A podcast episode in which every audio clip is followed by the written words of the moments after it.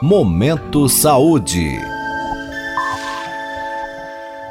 Minuto Saúde Mental, com o professor João Paulo Machado de Souza, do Departamento de Neurociências e Ciências do Comportamento da Faculdade de Medicina da USP em Ribeirão Preto.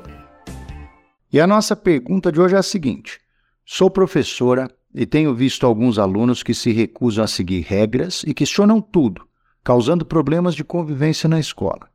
Isso pode ser visto como um problema de saúde mental? Vamos lá.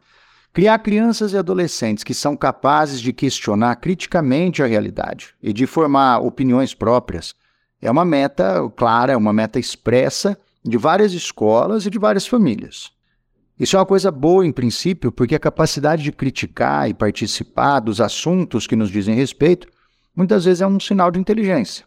Existem casos, no entanto, onde esse comportamento pode ser excessivo, por assim dizer, e acabar atrapalhando o ambiente onde esse jovem está, seja em casa, que é o mais comum nesse transtorno, na escola ou em outras situações de convívio social.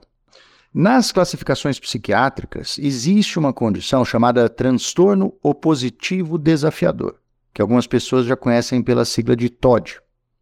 Os sintomas do TOD são divididos em três grupos. O primeiro é humor raivoso ou irritável. O segundo, comportamento argumentativo desafiador. E o terceiro é o comportamento vingativo. Tá? Para receber o diagnóstico, a pessoa tem que apresentar um padrão frequente desses comportamentos, com pelo menos quatro sinais e sintomas desses grupos e que durem pelo menos seis meses contínuos. Então a gente está percebendo com isso o seguinte: não é qualquer comportamento de raiva, insistência ou mesmo agressividade que justifica o diagnóstico mesmo que pareça que o sintoma está tá, tá aparecendo em alta intensidade. Tá bem? Não é isso. Não se trata daquela criança que, que insiste demais, que faz uma birra vez ou outra, dentro de uma idade prevista que isso aconteça. Talvez você que esteja ouvindo já tenha imaginado que a classificação desses comportamentos pode ser bem difícil, então gera a possibilidade de diagnósticos errados.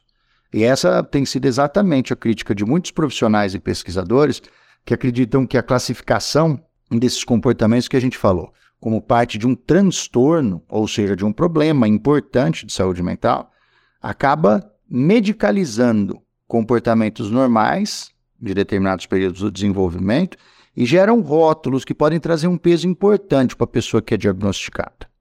Então nós temos que lembrar, porém, que a própria pessoa que apresenta de fato os sinais e sintomas pelo período proposto provavelmente está sofrendo. Essa pessoa tem prejuízos, tem prejuízos na escola, tem prejuízo de convivência, tem prejuízo nas relações familiares, passa a, a sofrer um isolamento a partir dos grupos com que ela convive. É, diminui a, a, a boa fé, as boas intenções, o acolhimento de pessoas em volta dela.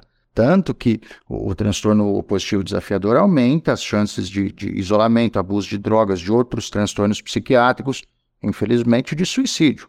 Então, para essas pessoas, o tratamento, que é feito principalmente com psicoterapia e treinamento de habilidades interpessoais, pode trazer mais qualidade de vida dentro da família e experiências melhores com as pessoas em geral. Tá bom? Um excelente dia para todos, boa saúde mental. Até a nossa próxima edição. Você pode participar deste boletim enviando suas dúvidas ou sugestões para o e-mail ouvinte@usp.br.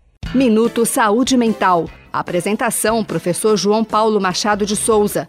Produção: Professores João Paulo e Jaime Alac. Apoio: Instituto Nacional de Ciência e Tecnologia em Medicina Translacional. Uma iniciativa CNPq-FAPESP.